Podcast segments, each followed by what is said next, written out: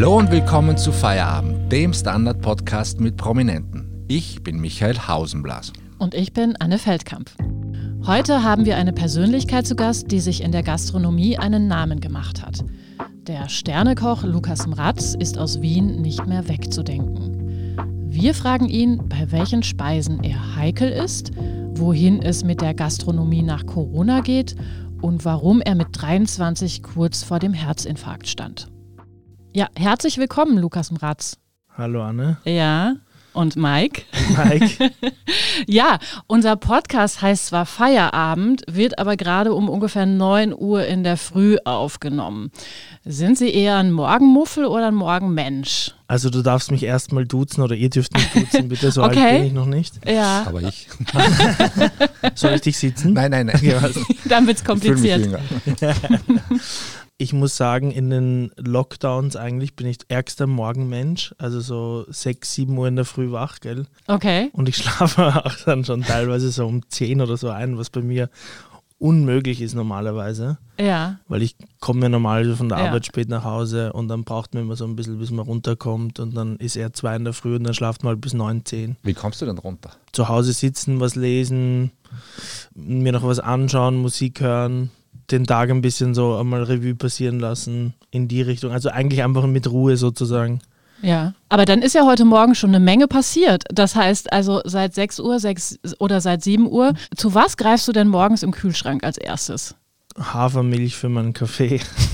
Ich tue überhaupt nicht frühstücken. Ich bin überhaupt kein Frühstücker. Mhm. Habe ich mir jetzt auch gar nicht in den Lockdowns angewohnt. Also ich bin null Frühstücker. Normalerweise, wenn ich keine Freundin habe, dann ist sowieso der Kühlschrank leer. Dann ist da gar nichts drinnen. Mhm. Wer kauft die Hafermilch? Ich meistens. Ah. Oder? Weil ich, Ich keine Freundin habe, das klingt, als wäre das ein häufiger Wechsel. Nein, nein, nein, gar nicht. Ich bin ja jetzt glücklich seit zwei Jahren und Okay.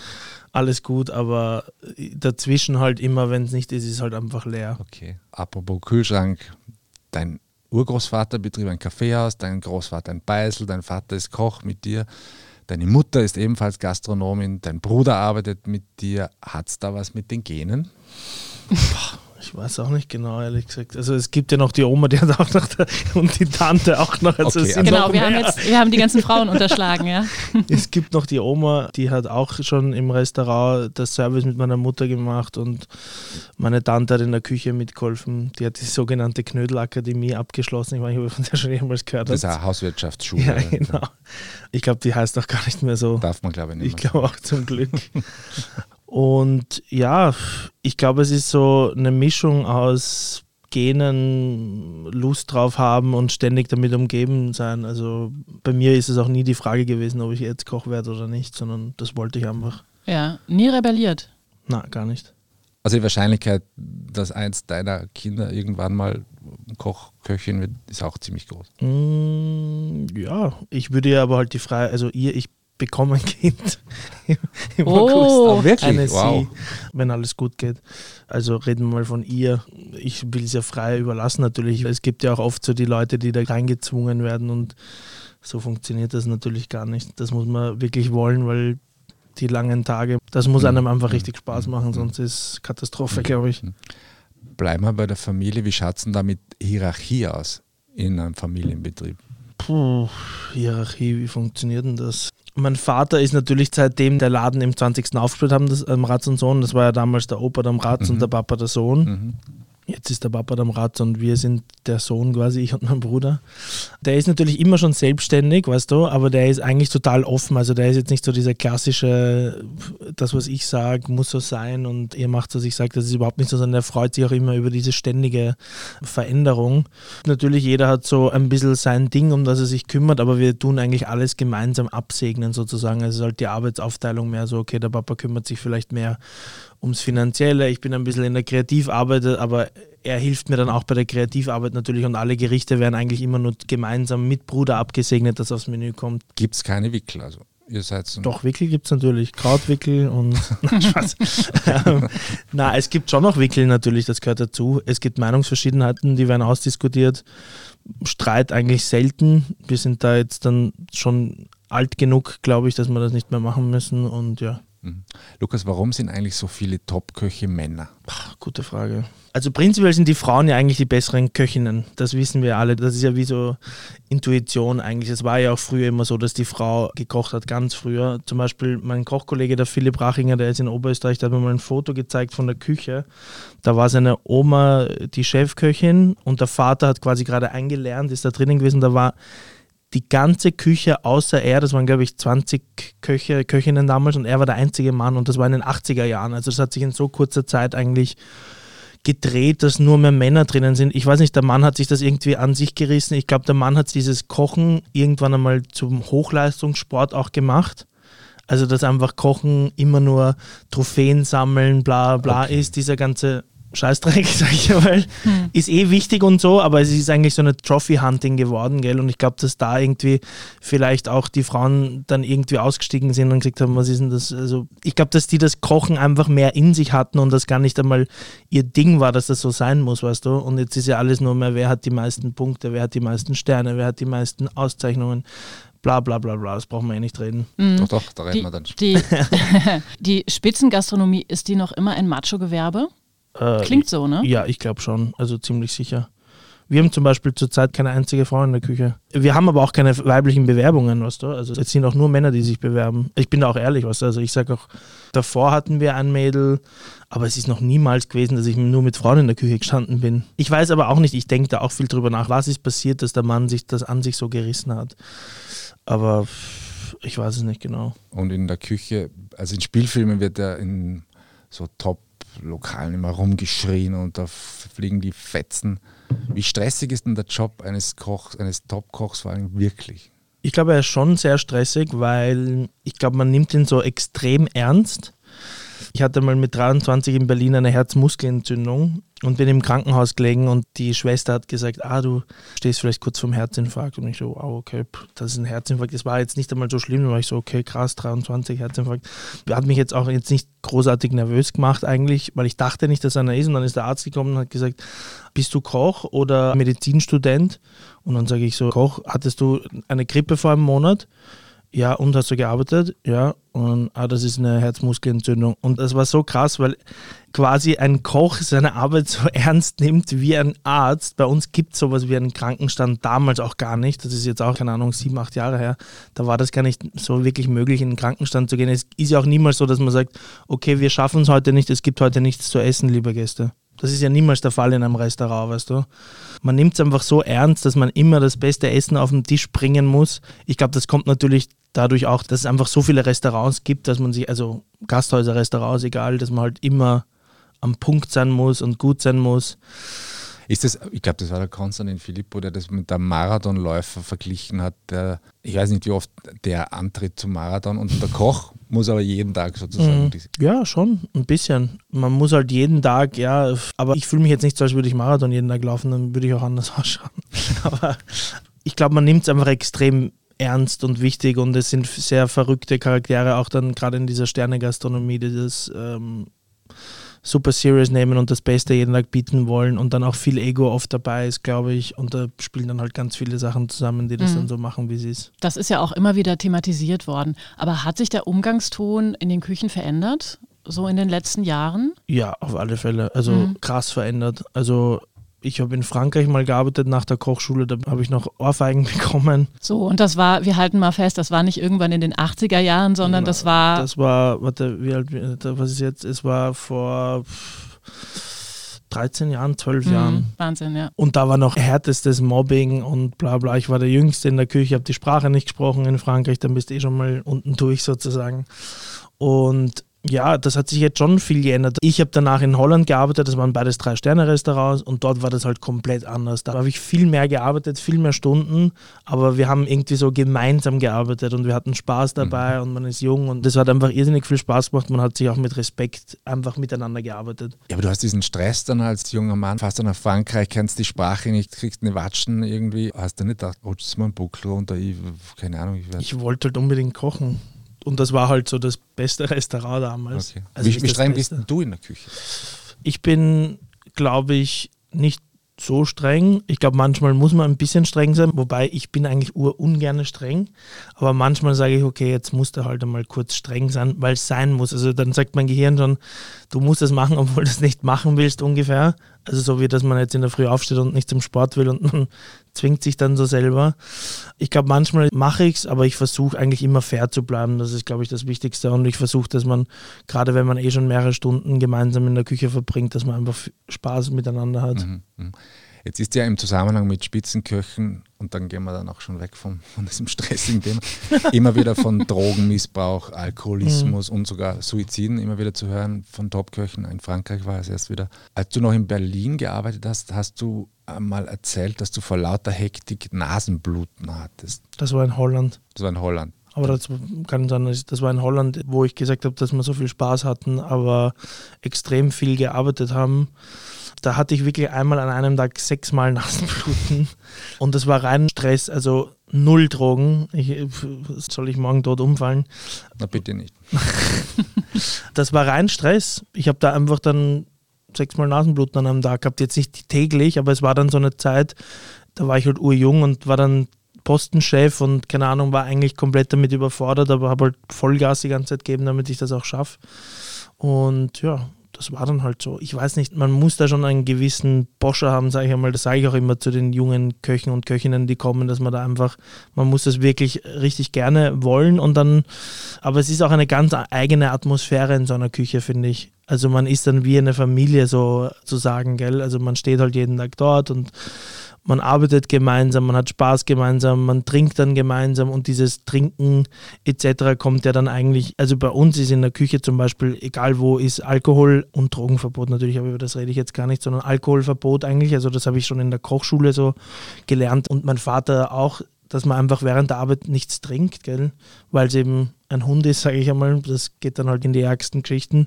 Und bei uns wird halt nichts trunken. Und dann aber nach der Arbeit fühlt man sich, glaube ich, oft so, weil man steht dann den ganzen Tag in der Küche und man will dann so ein bisschen ein soziales Leben noch haben und dann, keine Ahnung, um 0 Uhr kann man halt nicht mehr ins Kino gehen oder Minigolf spielen gehen. Ich weiß nicht, dann geht man halt in die Bar und trinkt was gemeinsam sozusagen. Und ich trinke persönlich sogar unter der Woche gar nichts. Also ich trinke eigentlich nur dann freitags nach dem Geschäft vielleicht was und dann halt samstags und Sonntag manchmal, aber auch meistens mhm. nicht. Also bei mir, ich habe das eigentlich ganz gut unter Kontrolle. Mhm. Wir haben gerade schon über diesen enormen Druck in dieser Spitzengastronomie gesprochen. Das ist ja das eine.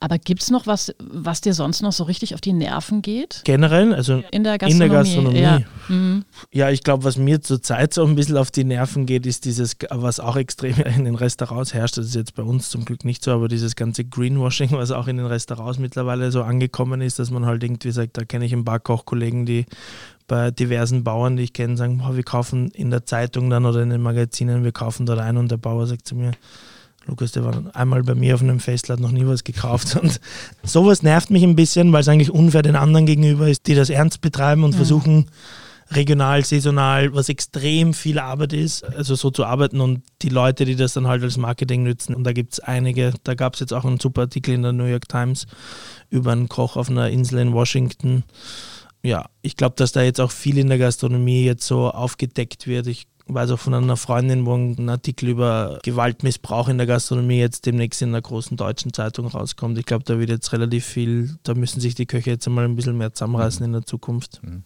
Falls sich jemand bewerben möchte bei dir, welche Eigenschaften sollte man dann als Koch nicht haben? Oder Köchin. Also als Koch und Köchin, also eigentlich ist es uns immer, mir ist es auch wirklich egal, ich brauche kein Zeugnis, ich brauche kein irgendwas, es ist mir alles wurscht, sie sollen kommen und sie müssen ins Team reinpassen. Das ist halt auch immer wieder anders, weil sich das ja auch wechselt. Und ich glaube, die wichtigste Eigenschaft, die man eigentlich, also die man nicht haben soll, ich sage jetzt die, die man haben sollte, ist einfach, dass man sozusagen wissbegierig ist und einfach gemeinsam lernen will, sozusagen. Das ist eigentlich das Wichtigste. Wenn jetzt irgendwer die Eigenschaft so hat, so du kommst rein und bist so schon der Starkoch unter Anführungszeichen, habe ich meistens, also generell bei den Leuten, die immer über sich reden, als wären sie die besten Köche oder Köchinnen, sind meistens die, die am wenigsten können, lustigerweise. Also das ist vielleicht die Eigenschaft, die man nicht haben sollte. Also vielleicht gibt es auch welche, die extrem gut über sich reden und auch extrem gute Köche oder Köchinnen sind. Aber ich habe sie meistens da schlechte Erfahrungen gemacht. Mhm. Über dich ist eigentlich immer recht viel geschrieben worden. Du hast so ein Faible für das vermeintlich Unvereinbare. Also in Berlin kennt man dich für die Blutwurstpizza mit der Healthy Boy Band. Hast du Pizzaknödel vorgestellt. Mhm. Gibt es dann Dinge, die so gar nicht gehen? Also bei mir gibt es eigentlich nur eine Sache, die ich gar nicht esse. Das ist Blauschimmelkäse da bin ich fast so ein bisschen allergisch dagegen, glaube ich. Also da kriege ich so einen Juckreiz auf der Zunge. Mhm. Wenn ich es jetzt in einem Menü kriege, sage ich es auch nicht, dann esse ich es, dann koste ich es. Aber sonst, glaube ich, kann man eigentlich aus allem was Gutes machen. Mhm. Healthy Boyband, der Name ist gerade jetzt schon gefallen. Du hast dich mit Felix Schellhorn und Philipp Rachinger zusammengetan und du bist auch sonst der Kunstwelt recht verbunden. Ist das so ein Ausgleich zu diesem ganzen Stress? Ich sehe es jetzt auch gar nicht. Wir haben echt im 20. eigentlich ganz gute Arbeitszeiten. Also ich bin da jetzt auch nicht ultra gestresst eigentlich. Mhm. Ihr habt, glaube ich, nur Montag bis Freitag offen. Ne? Genau, Montag mhm. bis Freitag dann zwei Wochen mit Weihnachten zu, eine Woche zu Ostern, drei Wochen im Sommer. Das ist so entstanden, weil mein Vater schon die zwei Kinder hatte und der wollte uns halt wenigstens in den Schulferien sehen. Und also du bist noch nicht ausgelastet. ja, sozusagen.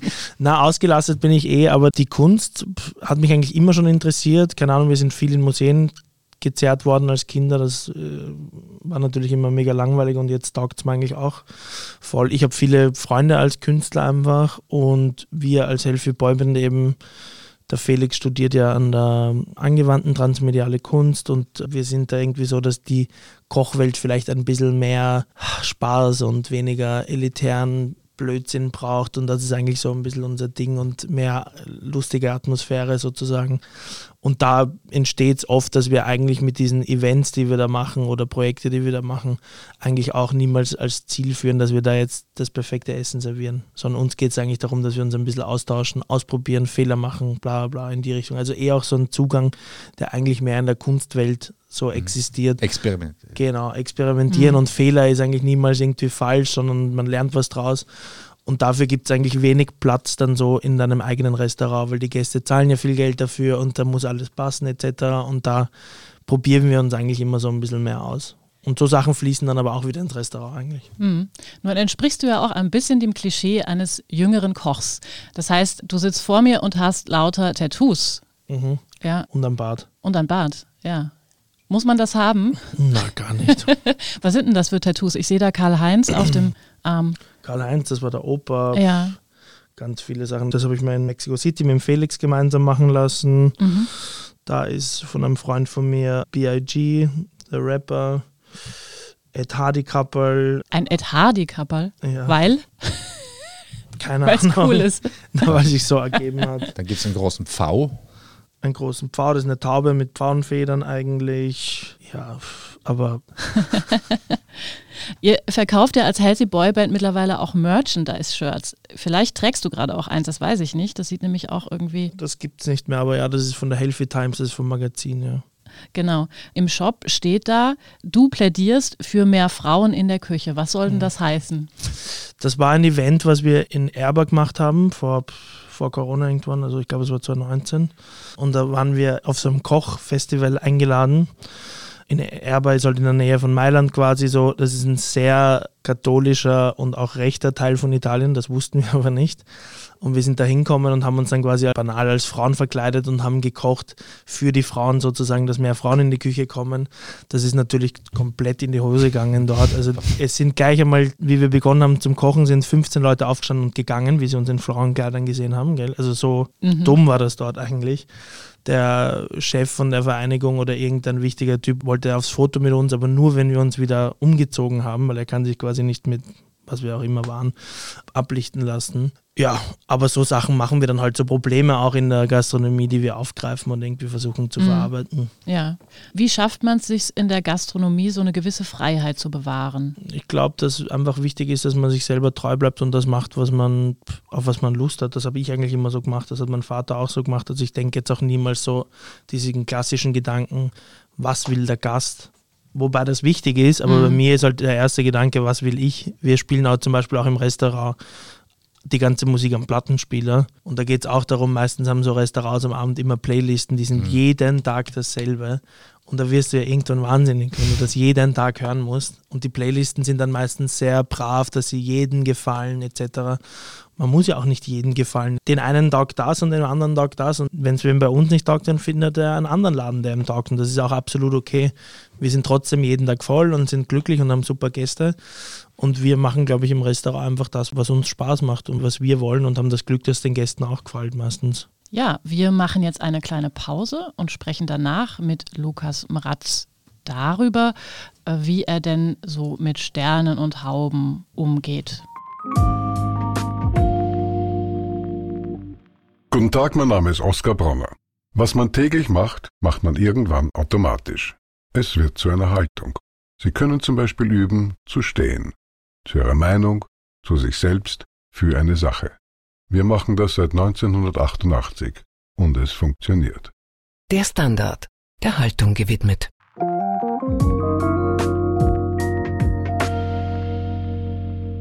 So, wir sind zurück mit Lukas Mratz. Du hast das vorhin schon angesprochen. Du hast in ausgezeichneten Lokalen in Frankreich, in den Niederlanden und in Deutschland gelernt.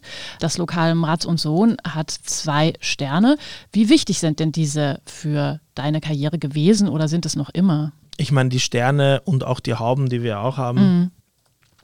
die sind ja eigentlich auch einfach wichtig für den Gast, sage ich einmal, dass sich der so ein bisschen orientieren kann, wo der hin essen geht was ihm nachzulesen etc. Das ist ja ein Guide für den Gast, sage ich einmal.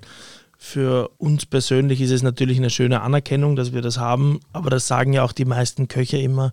Wir kochen ja nicht für die Auszeichnungen, sondern wir kochen für den Gast sozusagen oder für uns selber. Gell? Und ich glaube, dass wir das auch so machen. Ich glaube auch, dass ja, Sterne haben, das ist alles super wichtig und das soll für die Gäste auch wichtig sein, dass sie sich eben orientieren können, wo sie in Essen gehen wollen. Aber ich persönlich glaube, dass es eben da auch viele Druckmomente dann gibt für die Köche, wo dann wieder dieser ganze Ego-Kampf etc. entsteht, mhm. weißt du. Und da versuche ich mich persönlich so ein bisschen rauszuhalten, einfach. Also ich finde es schön, wenn wir es bekommen und, und wenn ich nicht, hab, ist der Laden trotzdem voll. Weiß ich nicht, was wir es jetzt immer gehabt haben, ich kann es nicht sagen. Ich glaube schon, ich hoffe schon, ich weiß es nicht, aber prinzipiell ist es ja auch bei denen so, dass wenn du einen guten Job machst, dann bist du halt gut bewertet, weißt du. Und ich glaube, wir machen halt das, was wir gerne machen und dann sind die Gäste happy und die Bewerter happy und es passt, gell? Ja. Aber es ist für uns nicht im Restaurant das Allerwichtigste. Wir sind glücklich mit zwei Sternen. Wir arbeiten nicht darauf hin, dass wir zum Beispiel drei Sterne haben. Aber auch nicht auf einen. Wir arbeiten auch nicht hin auf einen, nein, weiß ich nicht, vielleicht schon. Und ich glaube, dass da eben auch dann viel so passiert mit dem, wow, ich will unbedingt diesen dritten Stern und man tut die ganze Zeit dran arbeiten und man ist sich dann vielleicht auch nicht mehr true to, to himself, so ein mhm. bisschen, weißt du? Mhm. Und man macht eigentlich das, was wer von dir erwartet, als wie das, was man eigentlich will. Ja. Heute ist es ja so, dass es nicht mehr nur die klassischen Gastro-Kritiker und Kritikerinnen gibt, sondern es kann im Grunde jeder Kritik äußern. Liest du TripAdvisor-Kritiken? Ich lese gar nichts, nein. gar nichts. Nein, ich lese wirklich, also eigentlich lese ich fast gar nichts. ich habe mal mit einem Regisseur geredet und der hat das eigentlich gut auf den Punkt gebracht. Er nimmt eigentlich gar keine Kritik an, also keine positive und keine negative Kritik, weil eigentlich beides schlecht für einen ist, weil wenn du zu viel positive hast, dann wird dein Ego zu groß und wenn du zu viel negative hast, wird eigentlich dein Ego zu wenig und wenn man sich selber einfach immer an sich glaubt, dann passt das. Und so mache ich es eigentlich auch und TripAdvisor, ich finde es ja dann teilweise lustig. Also mein Bruder zum Beispiel, der liest sich das alles durch und der erzählt es mir dann. Ich denke mal, das hast du jetzt wirklich durchgelesen und dann, ich finde es dann auch manchmal lustig, was die Leute schreiben. Mhm. Weißt du? Und ich denke mal, okay, fair enough, passt schon. Apropos Eitel, du hast öfter schon an Kochshows teilgenommen. Mhm. Machen die einen so richtig bekannt, dass man auf der Straße angesprochen wird? Also das Kitchen Impossible, was ich da gemacht habe, zum mhm. Beispiel, da ist es schon so ein bisschen, dass man da an der Straße angesprochen wird, ja, was ich jetzt nicht per se für gut empfinde. Weil äh, es dir unangenehm ist, oder? Weil man, glaube ich, dann im Privatleben einfach ein bisschen anonym sein will, was ich meine. Also ich muss dann nicht irgendwo sitzen und dann setze ich irgendwer zu dir und manchmal haben die Leute auch null Fingerspitzengefühl und plappert dich zu oder mit deiner Freundin wo isst oder wie auch immer. Aber ja, das gehört dazu. Du, wenn man sich zu sowas entscheidet, dann ist es so. Aber prinzipiell ist es, man wird echt, also durch das Kitchen Impossible hat man schon einen krassen, krassen Push da in die Richtung bekommen, ja. Lukas, die Frage mag jetzt komisch klingen, aber was ist eigentlich Essen, abgesehen von Energiezufuhr und Gusto? Gibt es so eine Ebene? Für mich hat Essen irrsinnig viel mit Befriedigung zu tun. Ich kann zum Beispiel wo zum Essen eingeladen sein und esse dort und denke mir, boah, das ist einfach nicht gut. Und dann muss ich danach nochmal was essen, einfach weil ich nicht befriedigt bin, geistig, aber so ein bisschen. Ich habe das auch manchmal, wenn ich wirklich arg gut esse, dass ich zum Zittern beginne sozusagen. Also bei mir ist es da wirklich so eine geistige, körperliche mhm. Mischung aus Befriedigung. Also vielleicht sogar wie ein Orgasmus, ich weiß nicht, nicht ganz so arg, aber so ein bisschen. Also ich bin einmal in Japan, wie ich das erste Mal so Sushi gegessen habe in Japan, das ist ja so Omekase dort, da kriegst du so 24 bis 30 Nigiris oder was auch immer Sushis. Und da bin ich gesessen und ich, mir ist fast schwindlig geworden, weil das so intensiv gut war. Wow. Und wenn ich dich jetzt zu mir zum Essen einlade, ich mache, was mache ich denn? Einen falschen Hasen, Hackbraten. Du würdest mir das dann auch sagen, wenn er dir nicht schmeckt. Na, würde ich nicht. Also du wirkst ihn runter und gehst dann nach. Und danach gehe ich äh, was anderes. Okay, gut. Danach Nein, nicht immer. Liegt ja auch im Auge des Betrachters. Vielleicht schmeckt er nur mir nicht und dir schon. Und ich will ja auch niemanden sein, wenn du glaubst, du machst den Besten oder du machst den Guten. Und ich glaube auch, dass du einen Guten machst. Absolut. Machst du einen Guten? Absolut. Ja, eben. Dann ich kann es nicht passen. bestätigen. Okay, okay das Details sprechen wir nachher. Jetzt ist ja im, im, Zusammenhang mit Kochen und Ernährung immer öfters die Rede von einer Ersatzreligion. Begriffe wie Foodies etc. gab es früher nicht. Du hast einmal gesagt, Kochen werde teilweise viel zu ernst genommen. Wie ernst sollte man denn Kochen nehmen? Ich glaube, man sollte es eben ernst nehmen, dass man einfach gutes Essen macht, sage ich einmal, und auch eben die Ernstigkeit zu nehmen, dass Kochen mittlerweile sehr politisch ist. Das ist es. Also Ernährung ist politisch. Man, kann, man könnte mhm. damit so viele Probleme lösen. Mhm. mhm. Ob das jetzt Umwelt ist. Ich meine, Kochen hat extrem viel mit der Umwelt zu tun. Das nehmen wir auch sehr ernst im mhm. Restaurant einfach, dass wir mit kleinen Produzenten zusammenarbeiten, dass wir die im besten Fall besucht haben oder kennen auch. In die Richtung finde ich schon, dass man es ernst nehmen soll, dass man alles verarbeitet, wenig wegschmeißt. Das ist für, für mich wichtig. Aber ich finde jetzt eben diese Ernsthaftigkeit, dass wenn wir den Schnittlauch nicht perfekt 0,3 mm schneidet und ihn dann quasi so anschreit, als weiß ich nicht, als hätte er, ich weiß nicht was verbrochen, dann finde ich das unnötig einfach, weißt du? Dann sagt man ihm halt, okay, den Schnittlauch müssen wir in die Suppe hauen oder den Schnittlauch, dann ist er halt heute um 0,4 cm größer. Ist jetzt nicht das große Drama, dann ist es so. Also in die Richtung glaube ich, dass es da einfach so ein bisschen die Wichtigkeit sich verlagern sollte. Wie ist denn das, wenn du einkaufen gehst? Ich meine jetzt privat, nicht fürs Gasthaus. Hm. Hast du dann deine verschiedenen Läden und gustierst dort und dort oder nervt dich das eher und du rennst? Prinzip, durch? prinzipiell gehe ich einmal nicht so viel einkaufen, weil, wie gesagt, der Kühlschrank ja normal so leer ist. Und meine Freundin übernimmt das dann auch öfter. Ich, keine Ahnung, hole dann eher die Hafermilch oder den Kaffee. Also du kochst zu Hause? Ich koche jetzt, im Lockdown habe ich echt viel gekocht zu Hause, mhm. ja. Dann gibt es natürlich so, für Fisch hast du natürlich deinen Laden und so und für Gemüse gibt es dann das Krautwerk am Karmelitermarkt und für den Kaffee gehe ich dorthin. Ich wohne aber auch um die Ecke vom Hannovermarkt im 20. Da gibt es auch immer einen super Bauernmarkt am Samstag. Also so in die Richtung schon, aber... Macht es Spaß? Mir persönlich nicht, nein.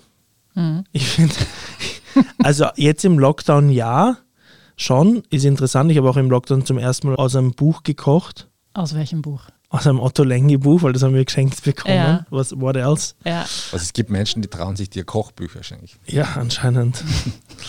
die Freundin von meinem Vater war es. Oh lala.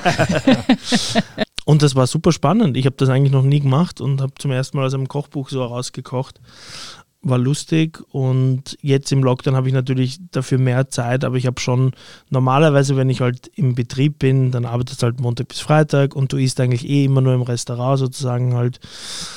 Und dann freue ich mich am Wochenende einfach drauf, dass irgendwer anderer für mich kocht. Also dann gehe ich auch gerne essen, was jetzt im Lockdown halt nicht möglich war, aber dann gehe ich halt einfach gerne und gehe wohin essen und es ist einfach besser für mich selber, als dass ich jetzt wieder mein eigenes Zeug essen müsste. Mhm. Du hast gerade schon gesagt, ihr seid im 20. Bezirk zu Hause in Wien.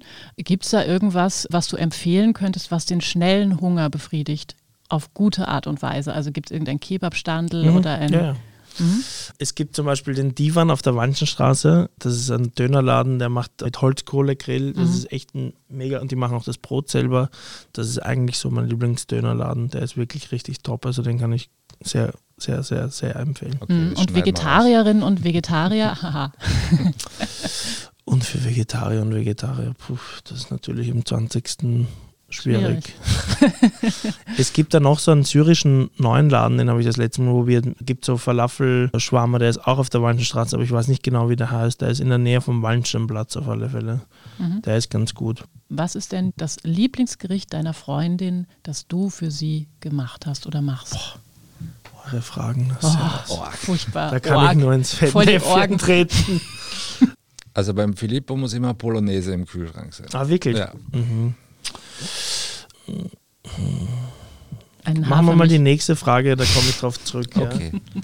Besonders die Gastronomie hat durch Corona ja auch harte Zeiten hinter sich. Was glaubst du, wird sich die Gastronomie verändern oder wie wird sie sich verändern oder wird alles mehr oder weniger so, wie es vorher war?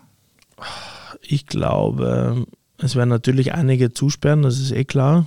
Das wird einfach entstehen. Das ist schade, aber das ist auch so.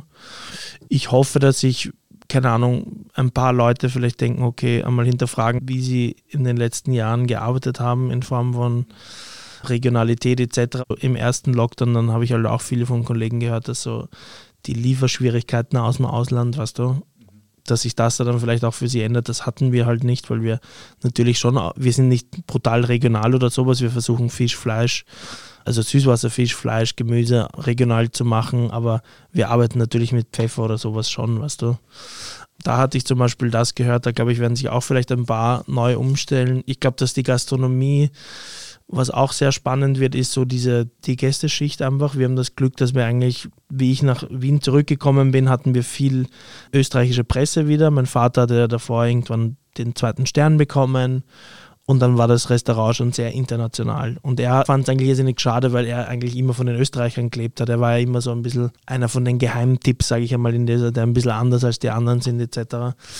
Und er fand das eigentlich schade und das hört man schon auch von vielen, auch gerade in der Sternegastronomie, dass sie dann einfach leer sind. Wir sind natürlich so, dadurch, dass wir im 20. sind, wir leben halt nicht im ersten Bezirk, wir haben keine Laufkundschaft, zu uns muss man wirklich hinkommen. Wir haben diese ganzen Hotels nicht um uns, wo jetzt sagt, okay, unsere Gäste gehen dorthin. Das heißt, bei uns war nach dem ersten Lockdown jeden Tag mehr als voll und schon in Vorhinaus extrem ausreserviert. Und das war auch gut, weil wir eben so viel österreichisches Publikum hatten. Ich weiß auch gar nicht, wie man das beeinflussen soll. Das ist irrsinnig schwierig, weil oft kommen dann eben mit internationalen Bewertungen viele internationales Publikum. Und manchmal will man das vielleicht auch gar nicht, aber die sind dann vielleicht ein bisschen mehr dran, fleißiger, dass sie ihre Reservierungen schon einen Monat davor reservieren, weil die eh schon wissen, sie fliegen auf Urlaub. Dann kriegen die Österreicher auf keinen Platz mehr, dann sind die angepisst, warum die keinen Platz kriegen, dann kommen die nicht mehr. Das ist halt so ein Kreislauf, wo ich mir auch oft denke, wie soll man den irgendwie brechen? Schwierig. Also auf gut Wienerisch schauen wir mal, wie es weitergeht. Schauen wir mal, wie es weitergeht. Sollen wir jetzt nochmal die heikle Frage er kommt ins Schwitzen. Ich komme wirklich ins Schwitzen. Wir kochen ja eigentlich nicht so oft irgendwie dasselbe. Man kocht ja dann schon irgendwie im Lockdown auch immer wieder was anderes. Mhm. Und ich habe einmal, ich kann mich jetzt eigentlich nur daran erinnern, dass ich irgendwann einmal Spaghetti komplett versalzen hat und die fand sie richtig scheiße. das ist doch ein super Schlusswort. okay, vielen Dank, lieber Lukas Mratz, für deinen Besuch. Vielen Dank auch Ihnen, liebe Hörerinnen und Hörer, fürs Dabeisein. Wenn Sie auch unsere nächsten Folgen nicht verpassen wollen, abonnieren Sie uns am besten bei Apple Podcasts oder Spotify. Unterstützen können Sie uns mit einer 5-Sterne-Bewertung. Das war Feierabend, der Standard-Podcast mit Prominenten. Tschüss und ciao. Ciao, ciao, danke. Guten